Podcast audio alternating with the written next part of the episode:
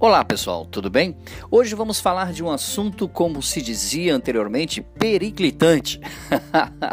pois é, a política da vida real. Quantas vezes você já ouviu a frase: Eu não gosto de política, eu não discuto sobre política, eu não me meto com política? com certeza, inúmeras vezes diárias você ouve isso, não é? Até eu mesmo já disse isso várias vezes no sentido coloquial da palavra, que é a política partidária. Mas será que não precisamos de política em nossas vidas? Entretanto, há uma grande semelhança e também diferença entre a política da televisão, a política do rádio e a política da vida real. Vamos começar revendo. O, o, o significado que tem a palavra política. A política vem do grego, né? Politikos, que significa algo relacionado com grupos sociais que integram né, um bairro, uma cidade, algo que tem a ver com organização direção e administração, quer seja de famílias, grupos, pessoas, cidades ou nações. Perceberam? Segundo o dicionário Aurélio da língua portuguesa, todos que se relacionam socialmente fazem política, que em resumo é a arte de bem se relacionar para um fim específico. Dessa forma, não há como, por exemplo, você entrar para uma família sem fazer política. Você não vai chegar para o seu futuro sogro ou futura sogra né, e dizer: Eu não gosto de sogra. Já vou avisando. Isso não é fazer política da boa vizinhança, né? E nem muito menos você vai ter sucesso na sua empreitada a essa visita, né? Não há como você se adaptar e crescer em uma empresa, por exemplo, sem fazer política com seus pares. Não há como você pertencer a um grupo de pessoas ou igreja sem fazer a política da boa, da boa vizinhança. Não há como você estudar ou se formar em uma faculdade sem fazer a política de grupo, porque você vai precisar também fazer muitos trabalhos em grupo. Bom, agora que já sabemos que não há como não fazer política e que isso, na verdade, não existe, ah, eu não faço política, todos nós precisamos. Enquanto nos relacionamos, precisamos entender como trabalhar isso em nossas vidas, para que a nossa política seja uma política de crescimento, de inclusão social e não de exclusão, divisão, aquela política que gera muitos problemas para quem a pratica, né? A política famosa, a política do pronto falei. Deu na telha, né? Existem pessoas que falam três vezes mais rápido que pensam, né? E acabam falando grandes bobagens, né? Para isso, a educação que recebemos em casa ajudará muito se ela foi boa e nos trará muitos problemas se ela foi precária. A arte de conhecer as emoções e sentimentos humanos nos faz grandes políticos da vida real, nos tornando pessoas que agrupam, que unem, pessoas que crescem na vida e que têm resultados positivos. Do contrário, nós ficamos isolados, perdemos o passo, a referência, temos dificuldade de extrema de resolver até mesmo pequenos problemas cotidianos por falta de habilidade de se relacionar.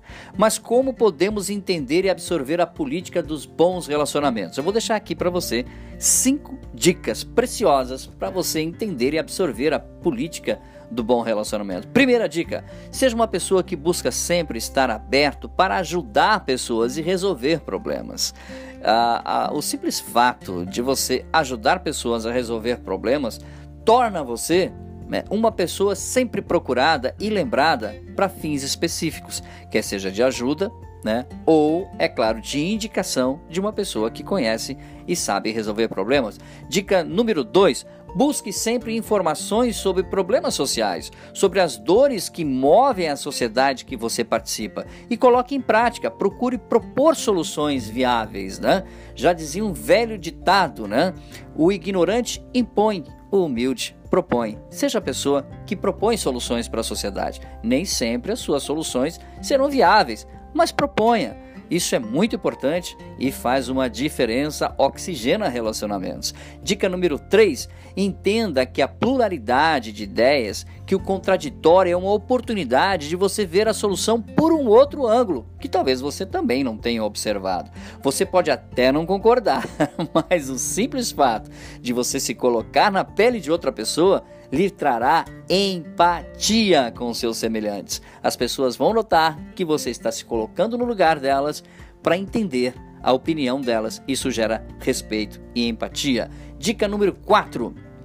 Em casa, a política com irmãos e familiares é um um laboratório, um pequeno laboratório. E é também um laboratório excelente e fundamental para você ser um bom político social. Abrir mão deste aprendizado caseiro é um desperdício de ciência que poderá ser utilizado até mesmo para o seu crescimento na empresa que você participa.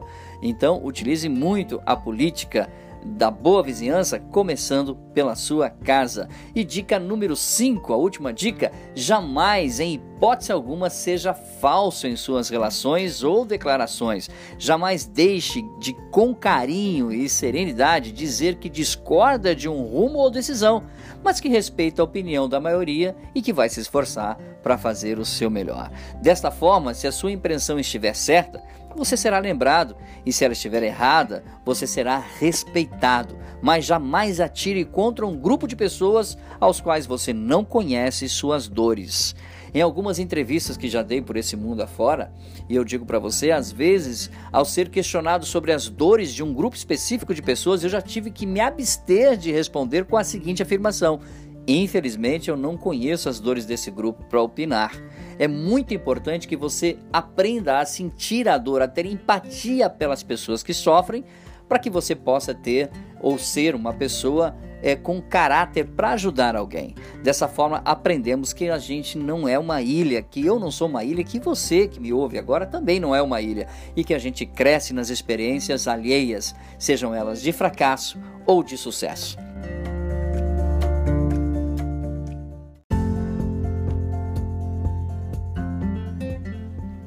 Olá pessoal, tudo bem?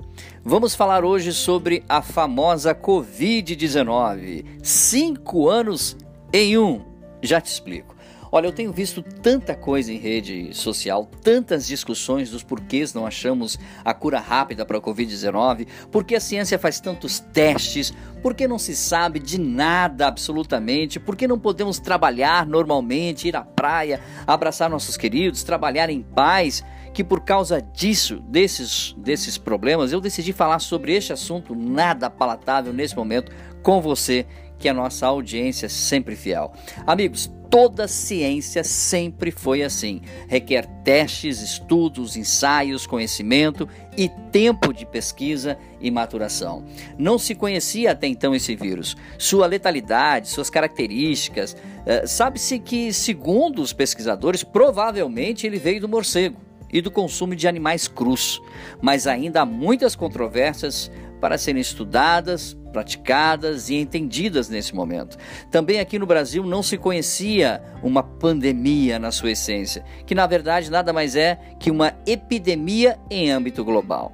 Para vocês terem uma ideia, uma vacina leva em média de 4 a 5 anos para ser produzida assim como foi a vacina da varíola, do sarampo, da catapora, do mal de Chagas, tempo, estudo, ensaio, tempo, estudo, ensaio. Esse é o método. E é muito difícil você cortar esse método e chegar na solução. É praticamente impossível. O que estamos vendo é que tudo isso que foi substituído hoje por urgência, insanidade e, infelizmente, embate político. Na maioria das vezes, sem resultado prático nenhum para a população, que é realmente a mais afetada por essa pandemia toda. Todos querem respostas, mas aparentemente ninguém quer, pode dar tempo para que isso aconteça de forma tradicional, ou seja, com estudo e pesquisa. Imagine que na noite passada, para você ter uma ideia, você passou por um local de carro cheio de água, por uma rua alagada com seu carro, e ao ligar de manhã, ele começa a falhar. Você leva então seu carro ao mecânico e diz o que aconteceu. E ele faz o quê? Testes. Ele não faz conserto, ele faz testes né? Ele precisa passar pelo processo de ciência e conhecimento do seu veículo e do problema. Verificar a parte elétrica, eletrônica para ver o que foi atingido pela água, troca chicotes, contatos, bobinas, velas e nada melhora. Até que depois de muitos testes ele chega para você e diz: "Ora, Olha, era a tampa do distribuidor que com a água fria do motor quente rachou. Tem que trocar a tampa. pois é, por estarmos sendo atingidos em cheio pelo fechamento das empresas, diminuição dos postos de trabalho, mortes em escalas absurdas nos hospitais, não podemos nos comportar neste momento com confusão. Mas sim, aí fica o nosso apelo para você, com sabedoria e equilíbrio. Nós precisamos antecipar os problemas e trabalhar com eles. Façamos nossa parte em, em não propagar esse vírus. Isso é fundamental. Façamos nossa parte em não propagar esse vírus. Já é uma grande ajuda. Vou dar algumas dicas para você e que você já deve ter ouvido muito por aí. Aumentemos a nossa higiene pessoal né? Tanto lavar as mãos, proteger o rosto, usar máscaras, cuidemos, do, cuidemos dos nossos queridos. O problema é que as, os nossos familiares, muitas vezes, que também não viveram isso, querem ir para a rua, principalmente o pessoal, os nossos queridos avós né, que não entendem muito bem o que está acontecendo às vezes. Então nós precisamos cuidar deles, conversar com eles, sentar com eles, dizer que é um processo e que vai passar. Desenvolvemos também novas formas de convívio seguro. Não dá mais para abraçar da forma como abraçávamos antes, falar da proximidade que falávamos antes. É necessário abraçar, mas com proteção. Ensinemos as pessoas e amigos a terem paciência. Eis aí a paciência, uma virtude, como são as virtudes do Espírito, né? Longanimidade, benignidade, mansidão, domínio próprio, né? Contra essas coisas não há lei. Ensinemos as pessoas e amigos a terem paciência. Ajudemos os nossos superiores com inovação de métodos de trabalho. Hoje é vital que as empresas tenham presença online para continuar vendendo seus produtos e serviços. Também preparemos nossas vidas para um período de transição com cuidado e sabedoria.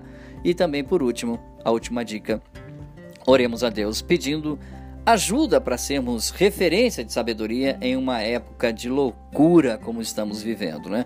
Quanto menos tempo nos dedicarmos aos estudos, mais tempo levará a cura da Covid-19. Temos que nesse mundo descobrir coisas que levam cinco anos em apenas um.